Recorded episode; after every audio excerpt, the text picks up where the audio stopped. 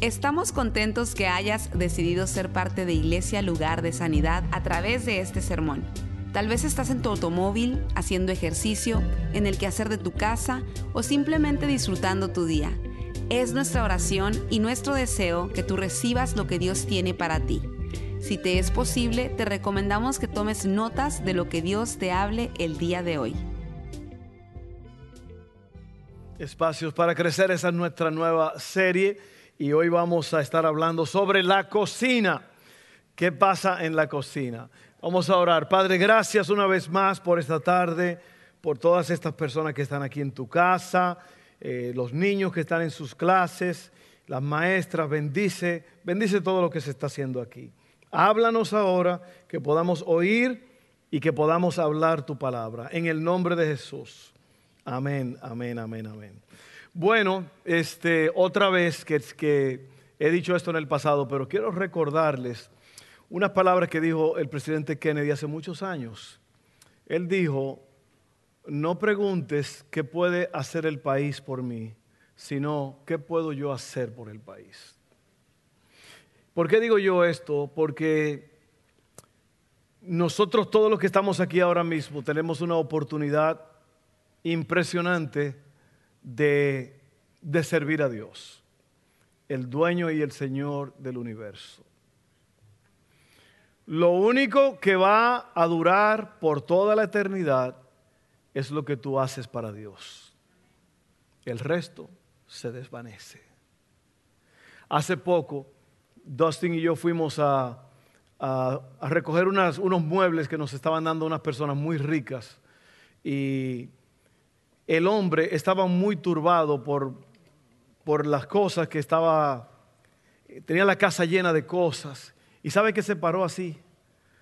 Un hombre muy rico dijo, ay, lo que es la vida, mira esto, mira esto.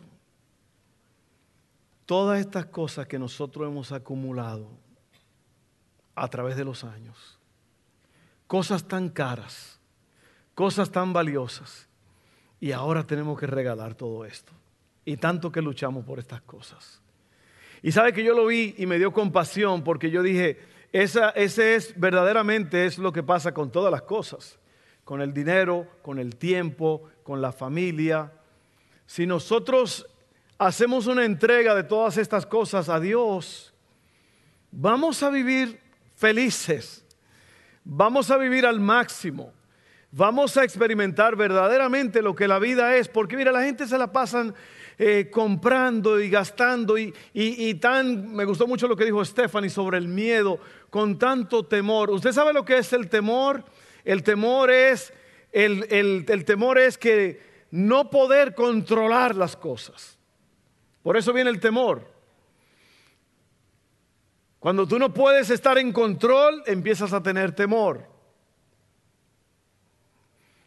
Y asimismo, todas las cosas en la vida, oiga, dele su tiempo a Dios, dele su vida a Dios, dele su casa a Dios, dele su familia a Dios, dele todo a Dios, porque usted se va a dar cuenta que eso es lo que vale la pena. El propósito de la vida es darle todo a Dios para que Dios sea glorificado y Dios haga que esas cosas que tú tienes en verdad tengan valor.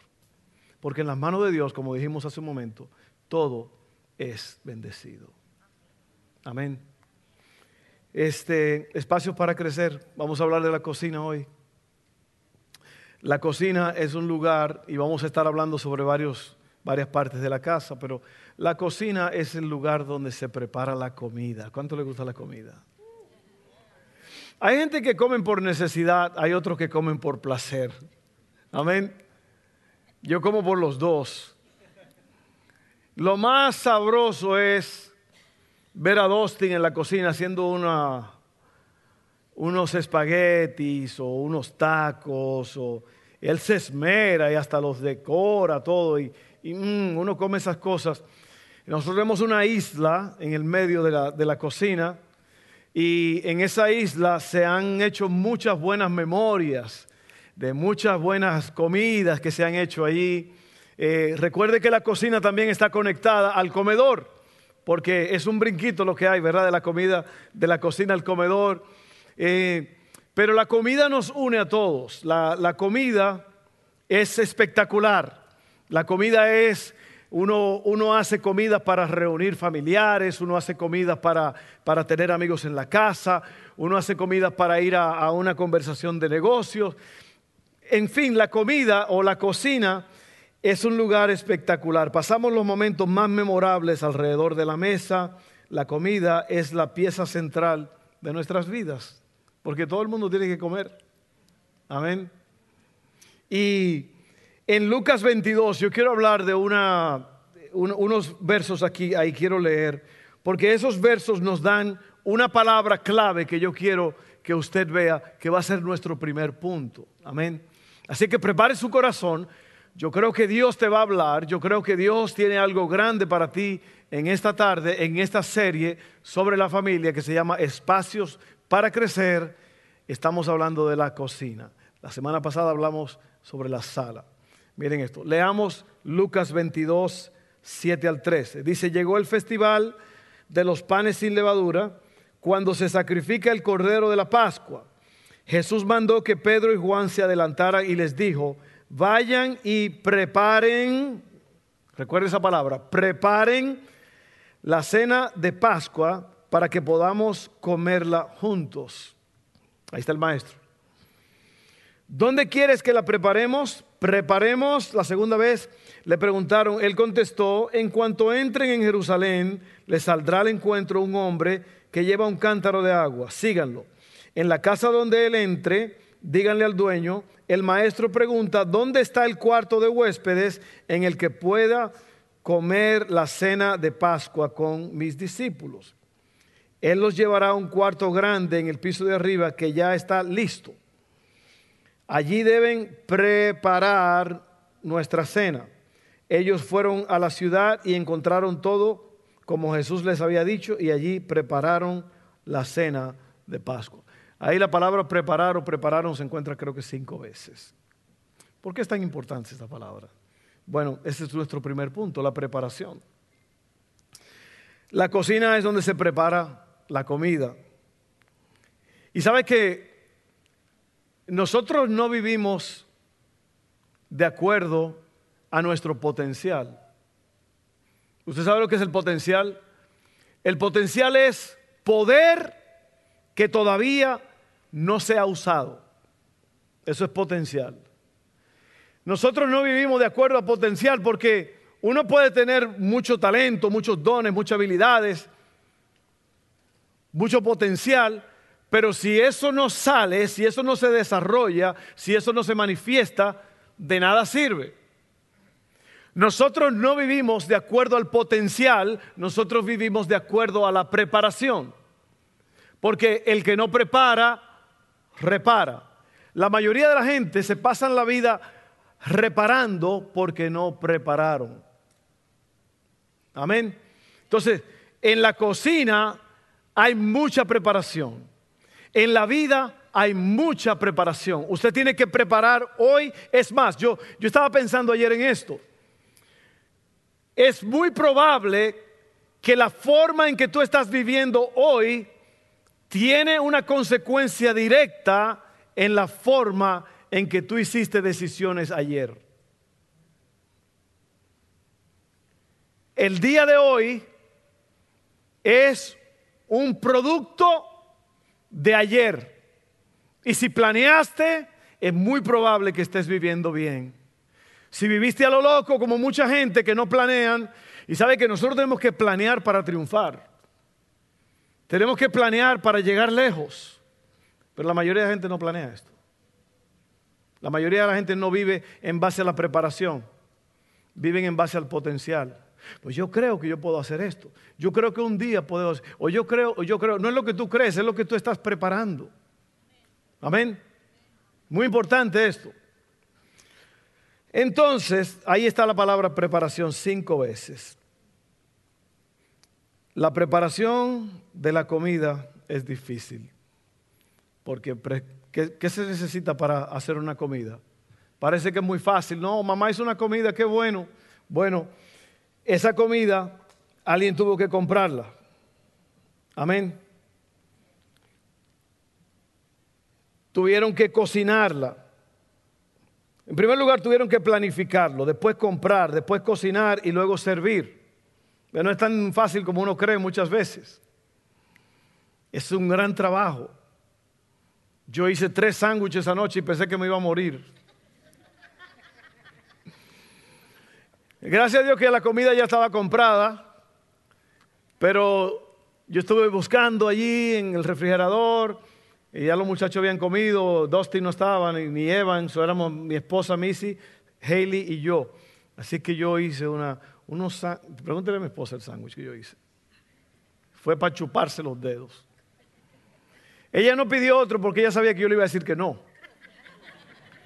Porque la semana pasada ella me dijo que le hiciera medio sándwich. Y yo hice el sándwich completo, lo partí por la mitad y le llevé la mitad del sándwich. ¿Y qué pasó? A los 10 minutos, oye, ¿estará por ahí la otra mitad del sándwich? Porque está buenísimo. Que yo soy un experto en sándwiches. Y aprendí a llevar al máximo la hervisión de huevos. Ya yo sé cómo hervir huevos. ¿Ok? Preparación. Oiga bien esto, hay que planificar, hay que comprar, hay que cocinar y hay que servir. La planificación tiene que ver con intencionalidad. ¿Qué es lo que vamos a hacer esta noche? ¿Qué es lo que vamos a, cocinar? Es una, una pasta a la putanesca.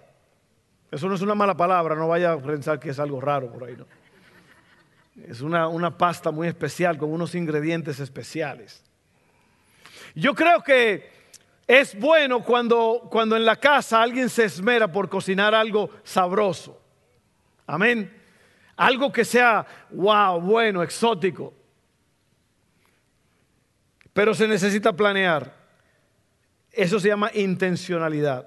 O sea, mire, lo que estamos haciendo aquí es, estamos hablando de la sala, de la cocina, del garaje, de todo esto, para poder comparar esas cosas con la vida en general, ¿ok?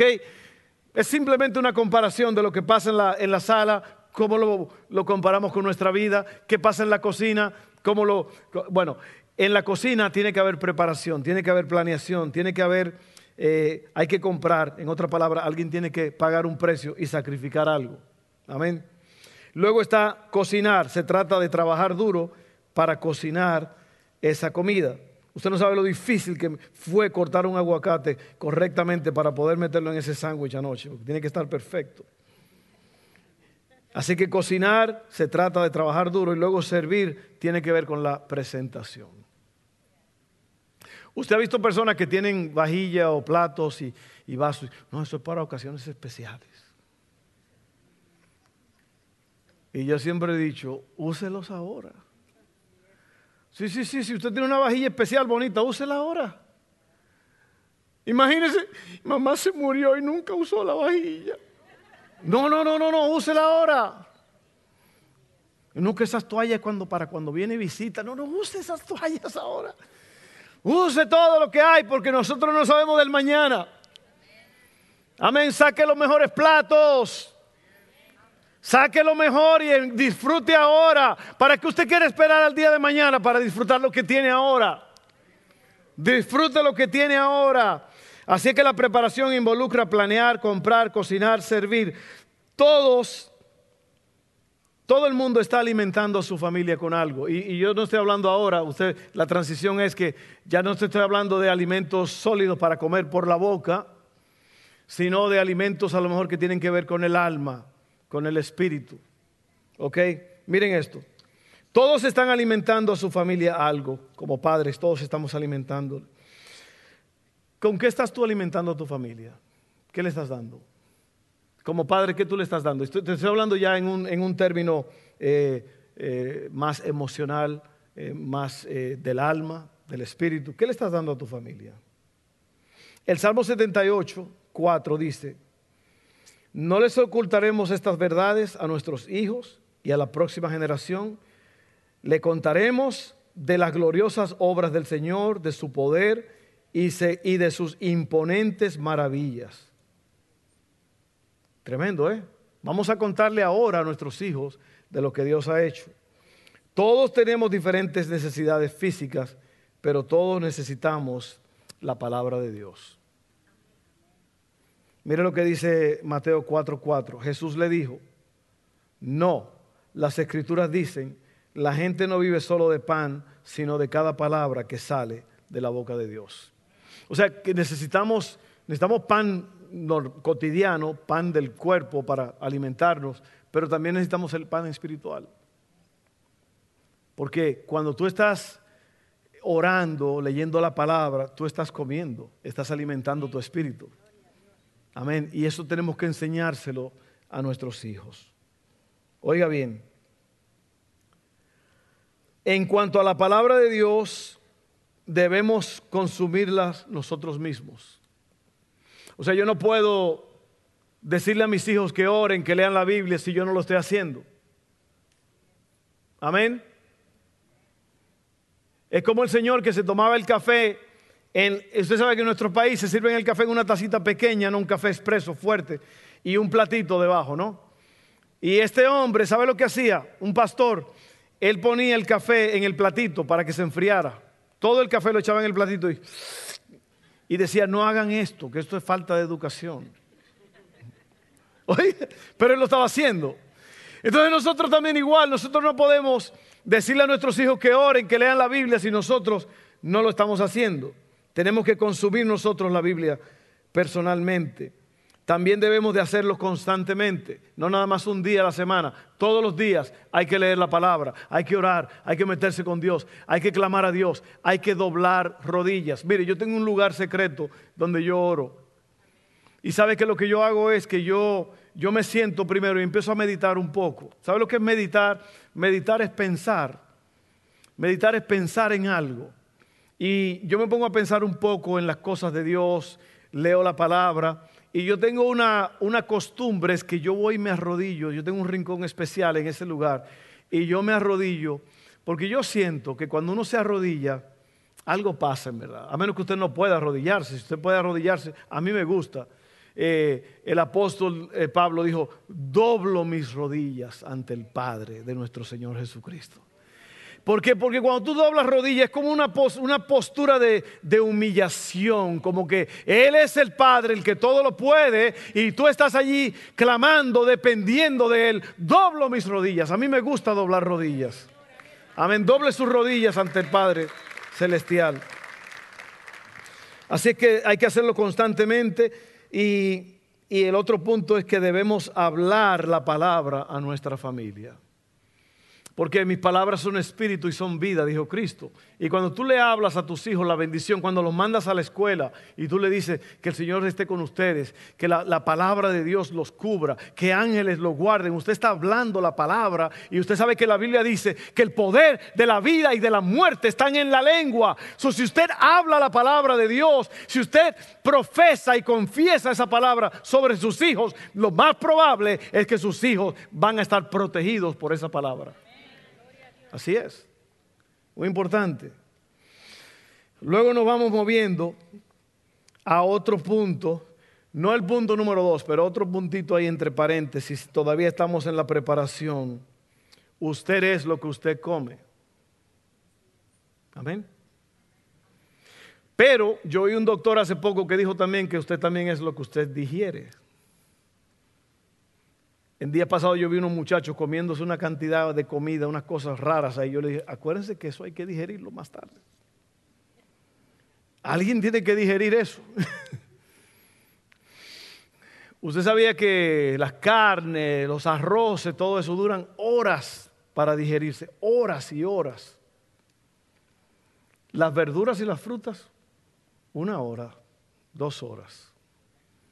Coma más de eso. Cómase unas bananitas.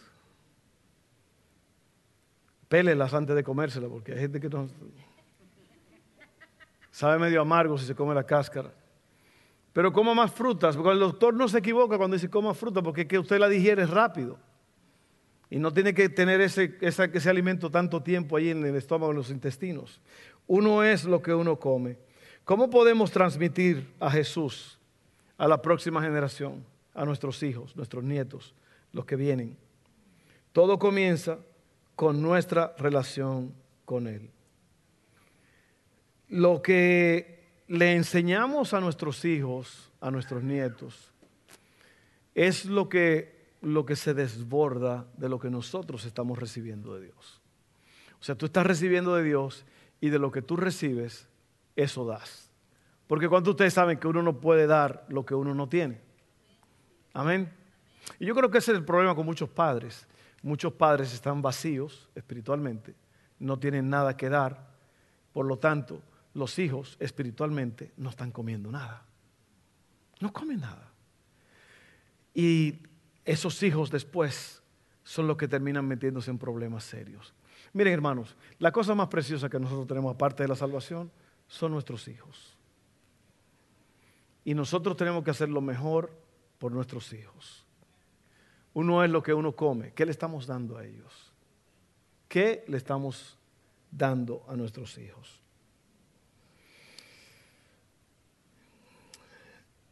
Miren, la cocina puede ser un lugar medio desordenado, especialmente cuando uno está cocinando algo grande, ¿no? Yo conozco personas, pero son expertos, que mientras van cocinando van limpiando. ¿Usted ha visto personas así? E, es, es, como raro ver eso porque normalmente el que está cocinando está pensando en el producto que va a salir, no en limpiar, ¿verdad? Por eso es que la comida o la cocina puede parecer un lugar desordenado, pero yo creo que no es tanto el desorden, es que yo creo que algo bueno sucedió allí. Esas ollas sucias es porque algo bueno sucedió. ¿Qué quiere decir esto? Bueno, que en la familia hay cosas que a veces tienen que salir a la luz, que tenemos que hablar, las que parecen que son cosas feas y malas, pero hablándolas podemos traer orden. Otra vez vuelvo y les repito que una de las enseñanzas que yo doy a las parejas que se van a casar es que eh, las parejas que tienen éxito en el matrimonio pueden hablar de temas difíciles. Y yo creo que una familia también tiene y debe hablar temas difíciles. Nosotros siempre tuvimos esa capacidad, mi esposa y yo, de hablar con los muchachos. Cuando había una crisis, cuando había un problema, cuando había una situación, nosotros hablábamos con ellos y les decíamos, mire, lo que pasó aquí es esto y esto. Y lo que pasó allá es esto y esto. Lo que tú hiciste no se debe de hacer. Porque hay muchos padres que creen que le van a herir los sentimientos de sus hijos y nunca los confrontan. Esos son los criminales del mañana. Esos son los desordenados del mañana. Si usted no confronta a sus hijos ahora con la verdad, esos cría cuervos y te sacarán los ojos. Se acabaron las sonrisas. Se acabaron los amenes. Sí, porque hay muchos padres, hay una gran mayoría de padres que hay mi niño, no, mi niña, yo no puedo decirle nada, no, no, porque es un angelito.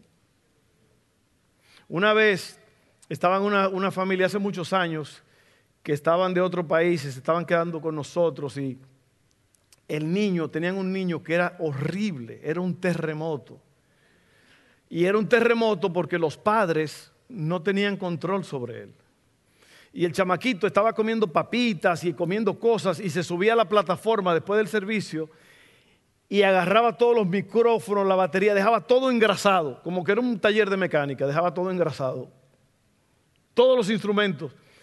Y yo le dije una vez, oye, que sea la última vez que este niño sube aquí arriba a hacer desastre.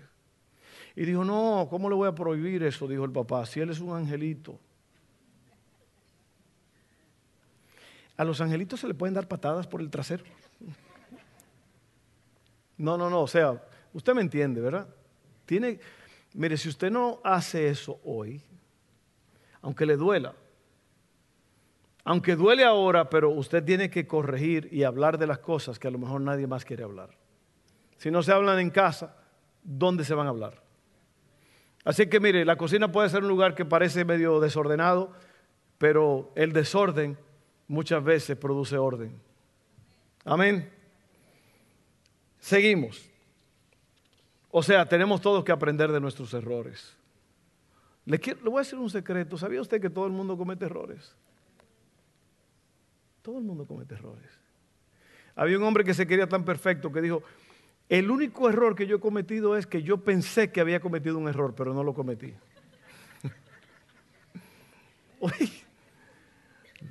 Hay personas que son así, que son, pero mire, todo el mundo, todo el mundo ha metido la pata. O para decirlo en un término mejor, las extremidades inferiores. Todo el mundo ha, ha hecho cosas que no debe. Pero vamos a admitir los errores y vamos a repararlos. No los tape. No cubra los errores y los pecados. Expóngalos y hable de ellos y va a ser sanada la persona. Amén. No tenga miedo de confrontar la, la verdad. Miren esto, se pone mejor todavía. Deuteronomio 6, 4 al 7 dice, escucha Israel, el Señor es nuestro Dios, solamente el Señor. Ama al Señor tu Dios con todo tu corazón, con toda tu alma y con todas tus fuerzas. Debes comprometerte con todo tu ser a cumplir cada uno de estos mandamientos que hoy te entrego, repíteselos a tus hijos una y otra vez. Habla de ellos en tus conversaciones, cuando estés en tu casa y cuando vayas por el camino, cuando te acuestes y cuando te levantes. Tremendo. Habla con tus hijos de la grandeza de Dios, de los milagros de Dios, de las cosas grandes que Dios ha hecho. Y cuando Dios hace un milagro, celébralo allí. Dile, ve, otra vez Dios lo hizo. Dios hizo otra vez lo que les pedimos, otro milagro más para la familia, para el récord de la familia. Miren, Lucas 22, voy a ir leyendo rápido porque tenemos otras dos escrituras más. Lucas 22, 24, 14 al 19, perdón. Cuando llegó la hora, Jesús y los apóstoles se sentaron junto a la mesa. Jesús dijo, He tenido muchos deseos de comer esta Pascua con ustedes antes de que comiencen mis sufrimientos. Pues ahora les digo que no volveré a comerla hasta que su significado se cumpla en el reino de Dios. Luego tomó en sus manos una copa de vino y le dio gracias a Dios por ella. Entonces dijo, tomen esto y repártanlo entre ustedes, pues no volveré a beber vino hasta que venga el reino de Dios. Tomó un poco de agua, un poco de pan, perdón, y dio gracias a Dios por él. Luego lo partió en trozos, lo dio a sus discípulos y dijo, esto es mi cuerpo, el cual es entregado por ustedes. Hagan esto en memoria de mí. En otra palabra, lo que Cristo está haciendo, Él, Él se está entregando, Él está dándose, Él está haciendo lo que tiene que hacer por, por sus discípulos, por todo el mundo, por todas las personas que habrían de venir. Así que, padres, nosotros somos responsables de nuestra casa. Nosotros somos responsables de nuestros hijos. Y vamos a hablar del segundo punto que es gratitud. Y, y voy a ir rápido en este asunto. Gratitud. La oración familiar es importante incluso si no funciona como lo planeaste. En otras palabras, nosotros hemos querido planear orar con la familia, ¿Cuántos de ustedes han querido orar con la familia, pero a veces no se puede, a veces pasa esto, a veces pasa aquello? Aunque no, aunque no se pueda a veces, mira, haga lo posible de orar con la familia. Es muy importante. Mi mamá no nos mandaba a la escuela a menos que tuviéramos un tiempo de oración primero. Éramos cinco y ella nos, nos hablaba, nos leía la palabra, cada quien decía si había una petición y luego orábamos. Todos teníamos que orar en un círculo y eso hizo, causó un efecto muy positivo en mi vida. Así que ore con sus hijos, ore con ellos, trate de hacer lo posible de, orar con ellos antes de, ir a, la escuela o antes de que se acuesten. Nosotros siempre hemos orado por nuestros hijos cuando se van a acostar, pero es, es probable que, que haya un tiempo mejor para usted. Busque cuál es ese tiempo y hágalo. Ore con sus hijos. Este, no se trata del contenido, sino de la constancia. Eh, una de las prácticas más saludables y más comunes es orar con la familia por los alimentos. Eso es algo grande. Orar por los alimentos, algo tan sencillo, es algo grande. Hay padres que le han dado a sus hijos una muy mala costumbre y es que cada quien cocina su cosa y se va para su cuarto. No haga eso establezca en su casa orden. Es muy importante que la familia coma juntos. Amén. Porque cuando comen juntos, oran juntos allí en la mesa, le dan gracias al Padre juntos. Una vez yo recuerdo una persona, una familia que venía a la iglesia, La, la mamá estaba más comprometida con la iglesia y los hijos, pero el papá era medio mundanote. ¿Usted sabe de eso que son mundanos? ¿Y sabe lo que él dijo un día en la mesa? Él dijo, delante de sus hijos, y cuando dijo eso se maldijo a sí mismo hasta el día de hoy, hace muchos años de eso. Dijo, ¿para qué hay que orar si yo soy el que traigo el pan a esta casa? Oiga bien, qué atrevido, ¿eh? Ese hombre perdió su familia, su casa se hizo un desastre. Y la vida de él hasta el día de hoy es un desastre. ¿Por qué? Porque todo buen regalo, dice la Biblia, viene del Padre de las Luces. Y es bueno darle gracias a Dios en la mesa. Decirle gracias Señor por este pan que has dado. Gracias por la provisión. Porque el hecho de que usted se levantó esta mañana o ayer o mañana se va a levantar y va a ir a un trabajo, es porque Dios le ha dado la fuerza. A Dios le ha placido que usted esté vivo y usted vaya a trabajar. Todo buen regalo viene de arriba, del Padre de las Luces. Dele gracias a Dios por eso siempre. Eso se llama gratitud. Y miren, yo voy a ir rápido porque se nos está acabando el tiempo y yo quiero que oremos un poco aquí en el altar. Gratitud. Sea, agradecido en su casa, que sus hijos vean que usted es una persona agradecida. Luego, servicio o servir. Lucas 22, 24 al 27 dice, después comenzaron a discutir quién sería el más importante entre ellos. Jesús les dijo, en este mundo los reyes y los grandes hombres tratan a su pueblo con prepotencia, sin embargo, son llamados amigos del pueblo. Pero entre ustedes será diferente. El más importante de ustedes deberá tomar el puesto más bajo. Y el líder debe ser como un sirviente. ¿Quién es más importante? ¿El que se sienta a la mesa o el que la sirve? El que se sienta a la mesa, por supuesto. Pero en este caso, no. Pues yo estoy entre ustedes como uno que sirve. Palabra de Jesús el dueño y creador del universo. Servicio. El líder espiritual que su familia necesita es usted. Dios ha equipado a cada padre para que sea el líder espiritual de su hogar. Tenemos que poner el ejemplo. Y sabe que lo que Jesús hizo, donde leímos hace un rato, que Él se levantó de la mesa, ¿se acuerdan? Y le lavó los pies a los discípulos. Mira las tres cosas que Jesús hizo y voy a cerrar con eso. Dice que Él eh, se quitó la bata, se envolvió con una toalla alrededor de la cintura, sirvió, no se quedó sentado, comenzó a lavar los pies a los discípulos. Y yo creo que nosotros tenemos que crear una cultura de servicio en nuestra casa. Yo creo que cada uno de nosotros tenemos que aprender a servirnos uno al otro. Tenemos que aprender que no hay posiciones en la casa. Claro, la posición de respeto, ¿no? que los padres merecen, los hijos tienen que respetar a los padres. Pero hay tres cosas que tenemos que hacer. Tenemos que preparar, tenemos que prepararnos, tenemos que ponernos en una posición. ¿Cuánto ha visto usted las carreras que en esa carrera que a veces tiran el, hacen un disparo, ¿no?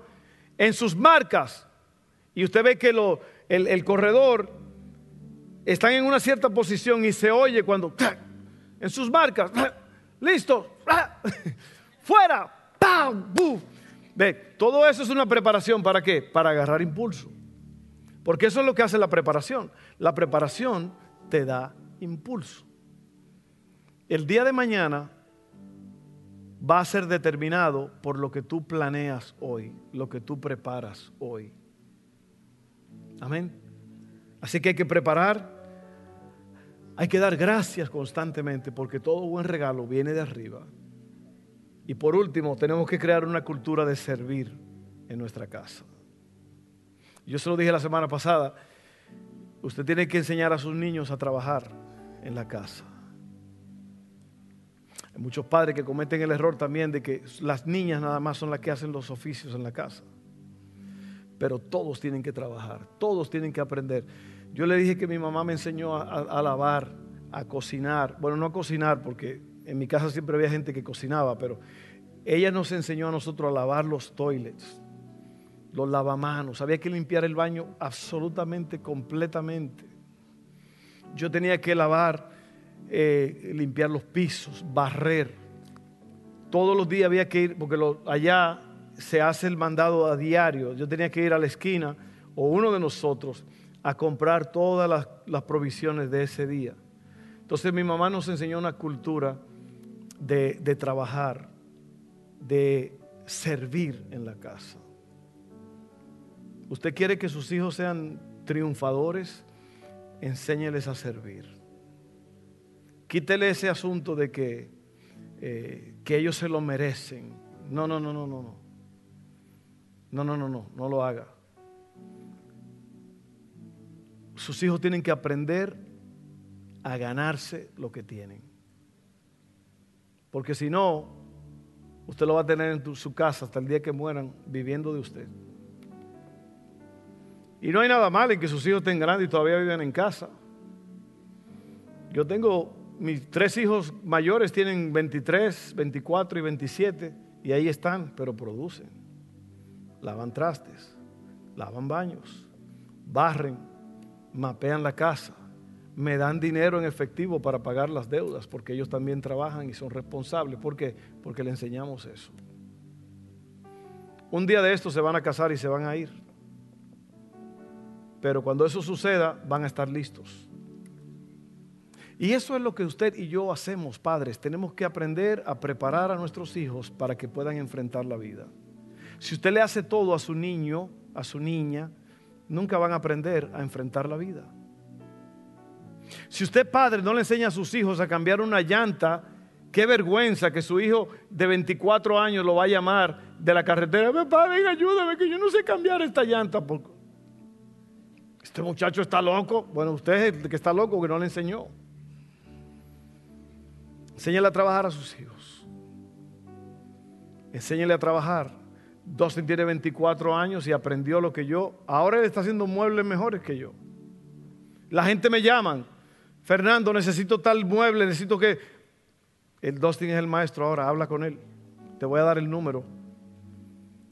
Y se hizo un experto porque porque yo me tomé el tiempo para enseñarle. Cuando Evan estaba jovencito, yo bregaba mucho con video y con audio y todas esas cosas. Él aprendió, él aprendió lo básico que yo sabía y él lo desarrolló. Hoy en día es un videógrafo, es un camarógrafo, es fotógrafo y todo lo que termina en grafo. Aprendió solo. Seila trabaja porque también se le enseñaron esos valores de trabajar. Hágalo usted también. Amén, vamos a terminar ahí, vamos a orar. Padre, gracias. Gracias te damos en esta tarde porque necesitamos prepararnos y tú nos ayudas a prepararnos. Necesitamos ser agradecidos, crear una cultura de agradecimiento en nuestra casa y tenemos que servir. Preparar, agradecer y servir.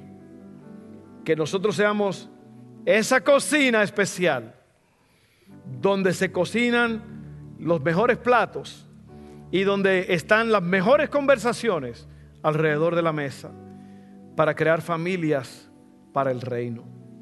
Gracias Señor. Ayúdanos en esta tarde.